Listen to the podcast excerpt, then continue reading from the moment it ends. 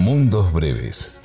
Universos pequeños que se recorren en lo que dura un buen relato. Mundos breves. Mundos breves. El encanto y la seducción de las buenas historias.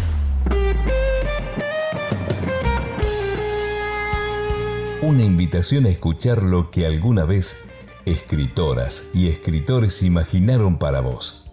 A recorrer ese mágico sendero que va de la palabra escrita a la voz en el aire. Cerca tuyo, envolviéndote, habitándote.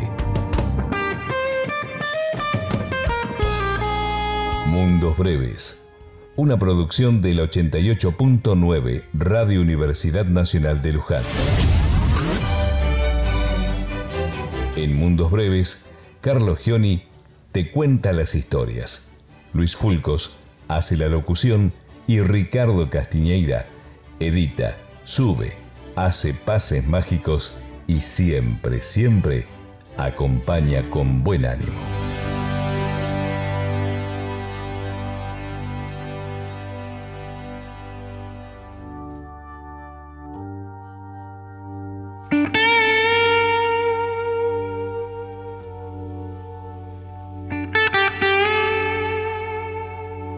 1958. En las inmediaciones de Pirané, Formosa, un chico de 11 años relata.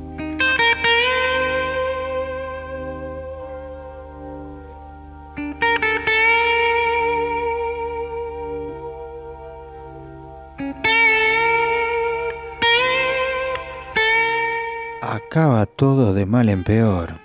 La semana pasada se murió mi tía Jacinta y el sábado cuando ya habíamos enterrado a la tía y comenzaba a bajársenos la tristeza, comenzó a llover. A llover pero como nunca.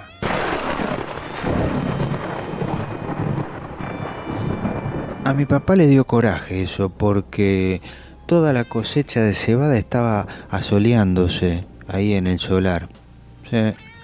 Y el aguacero de golpe apareció en olas gigantes de agua sin darnos tiempo ni siquiera a esconder un poco, un manojo. Lo único que pudimos hacer todos los de mi casa fue meternos debajo de la galería y ahí quedarnos medio escondidos, arrimados, viendo cómo ese agua fría que caía y caía del cielo quemaba toda la cebada, amarilla, recién cortada.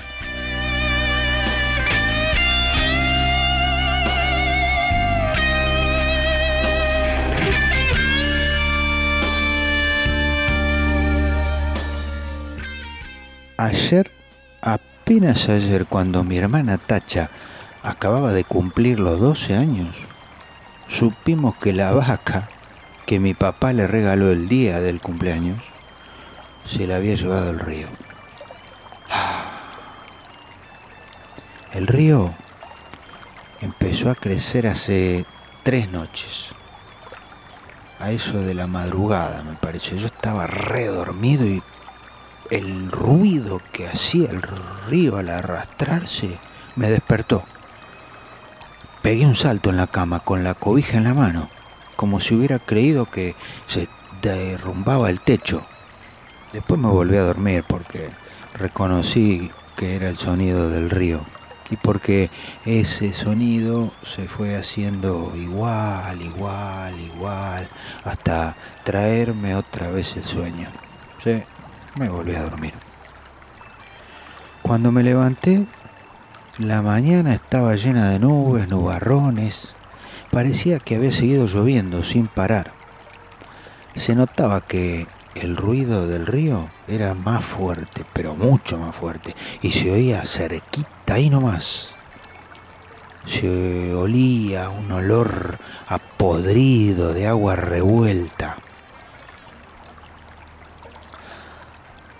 Cuando me fui a asomar, el río ya había perdido las orillas iba subiendo poco a poco por la calle real.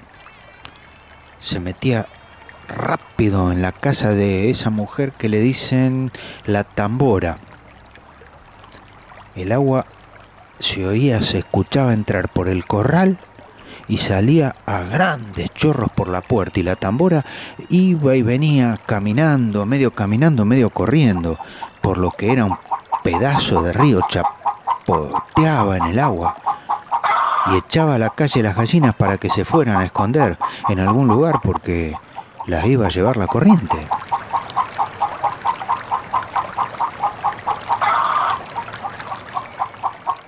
Y por el otro lado, justo ahí donde está el recodo, el río también se debía haber llevado, qué sé yo, quién sabe desde cuándo, el tamarindo que estaba en el solar de mi tía Jacinta, porque ahora ya no se ve ningún tamarindo. Era el único que había en el pueblo. Por eso nomás la gente se da cuenta de que la creciente esta que vemos ahora es la más grande de todas las que bajaron con el río en muchos años antes que yo naciera.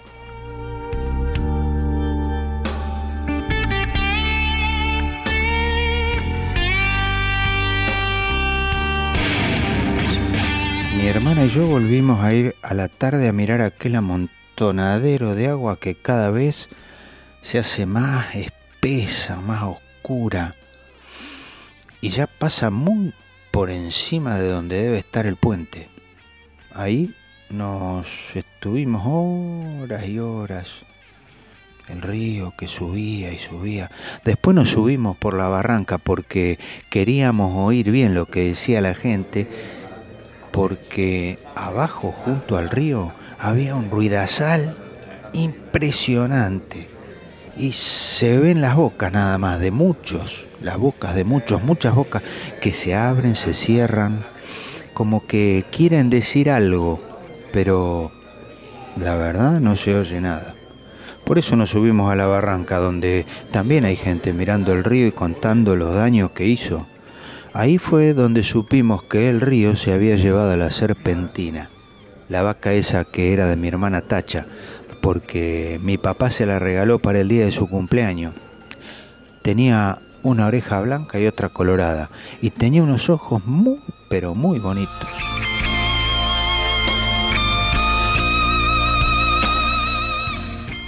No acabo de saber por qué se le ocurriría a la serpentina pasar el río, cuando sabía que no era el mismo río que ella conocía de todos los días.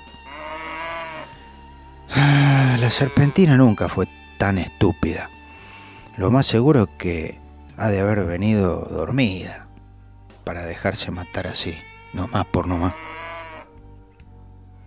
A mí muchas veces me tocó despertarla cuando le abría la puerta del corral, porque si no, si fuera por ella, allí se hubiera estado el día entero con los ojos cerrados. Quietita, suspirando, como se oye suspirar a las vacas cuando duermen. Y acá ha de haber sucedido eso, de que se durmió. Tal vez, quizá, se le ocurrió despertar al sentir que el agua pesada le golpeaba las costillas. Tal vez quizá se asustó y trató de volver, pero al volverse se encontró entreverada y acalambrada, entre esa agua negra, dura, como, como tierra corrediza. Tal vez quizá bramó pidiendo que la ayuden. Bramó y bramó como Dios sabe.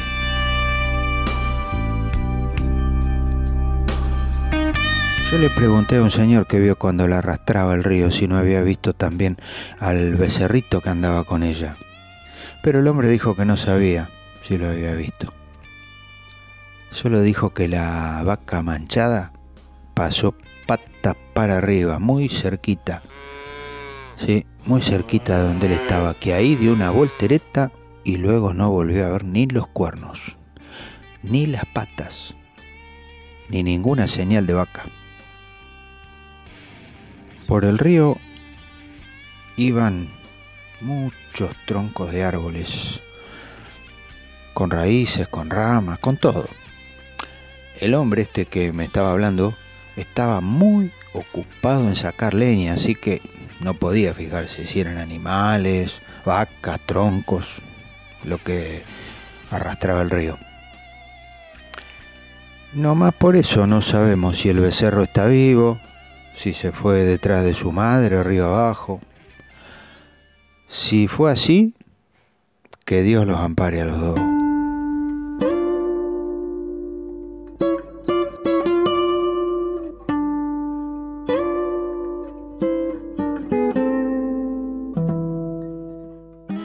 El apuro que tienen en mi casa ahora es lo que pueda pasar el día de mañana.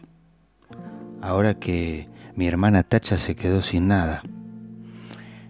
Porque mi papá, con muchos trabajos, había conseguido ala serpentina desde que era una vaquita para dársela a mi hermana, para que ella tuviera un capitalito y no se fuera putanguear como lo hicieron mis otras dos hermanas, las más grandes.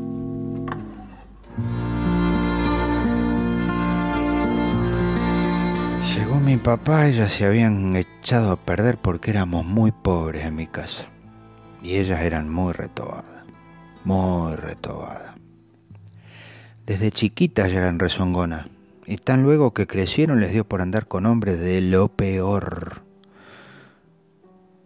esos hombres les enseñaron cosas muy malas, muy malas. Ellas aprendieron pronto y entendían muy bien los chiflidos cuando las llamaban a alta hora de la noche. Después salían hasta de día. A cada rato iban por agua al río y a veces, cuando uno menos se lo esperaba, ahí estaban en el corral, revolcándose en el suelo, todas encueradas y cada una con un hombre trepado encima. Entonces mi papá se cansó y las corrió a las dos. Primero les aguantó todo lo que pudo, pero más tarde ya no pudo aguantarlas más. Les dio carrera para la calle. Ellas se fueron para Utah, no sé para dónde. Y por ahí deben andar de putangueando. Por eso a mi papá le entra la mortificación ahora por la tacha, que no quiere vaya a resultar como las otras dos hermanas. Al sentir que se quedó muy pobre, viendo la falta de vaca, se fue la vaca, se murió la vaca, se la llevó el río a la vaca. Viendo que ya no va a tener con qué entretenerse mientras le da por crecer y pueda casarse con un hombre bueno que la pueda querer para siempre. Y eso ahora va a estar difícil. Con la vaca era distinto, porque no hubiera faltado quien se hiciera el ánimo de casarse con ella, solo por llevarse también aquella vaca tan bonita, ¿no?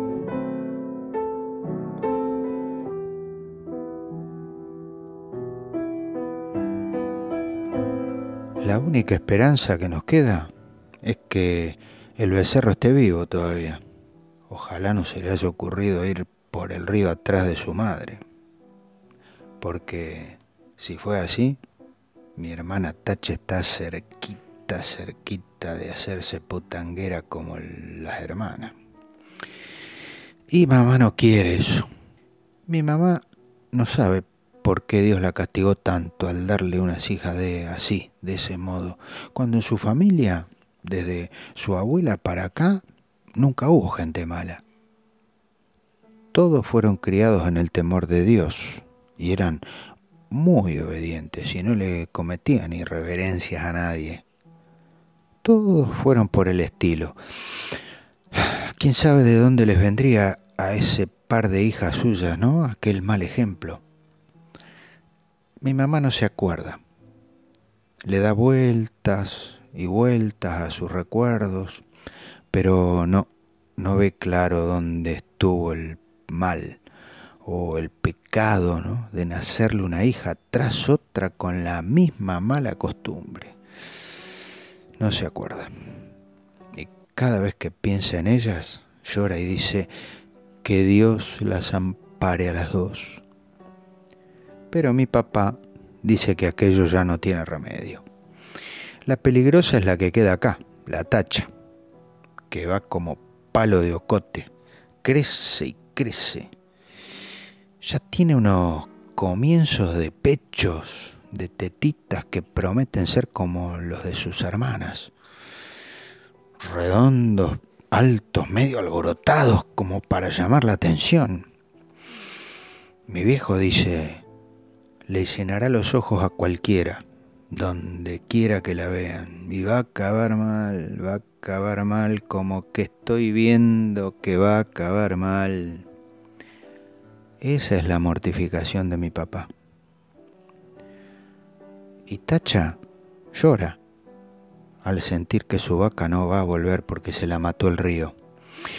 Está aquí a mi lado, en la barranca con su vestido color de rosa, mirando el río desde la barranca, y no deja de llorar.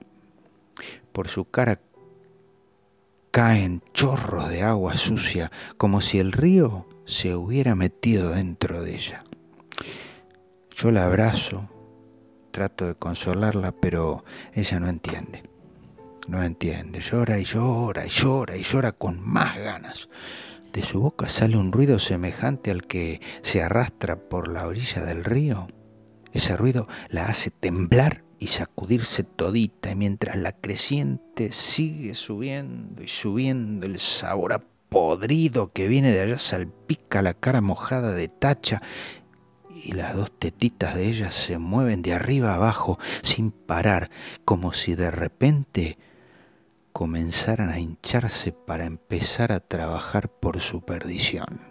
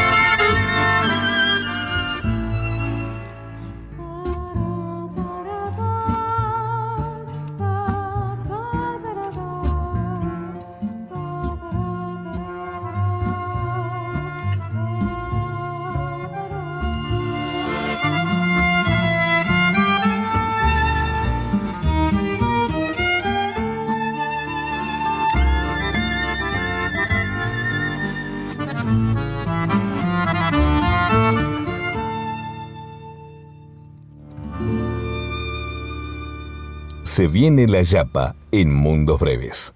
Escucha.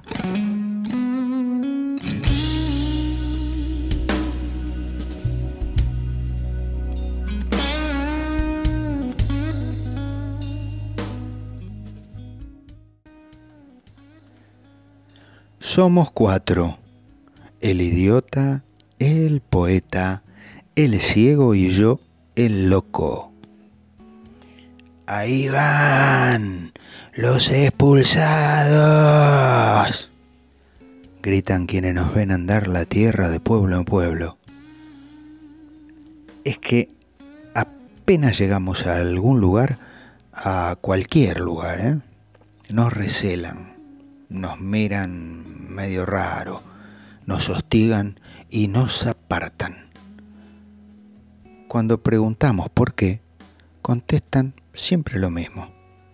Al idiota, por idiota. Al poeta, por exceso de artificio. Al ciego, por vivir en la ilusión de un derrumbe de sombras. Y a mí, el loco, por llevar un ojo celeste y el otro rojo. Y además por ser una mezcla espantosa del bien y del mal. Para rematar, agregan que los cuatro tenemos la mirada perdida. La mirada perdida. Nosotros nos defendemos. Decimos que somos la síntesis de la época en que vivimos un poco idiota, un poco fabuladora, un poco ciega, un poco loca, y que por eso mismo deberían respetarnos. Ahí es cuando nos echan a patadas. Ahora estamos llegando a un pueblo fantasma. Esperemos tener mejor suerte.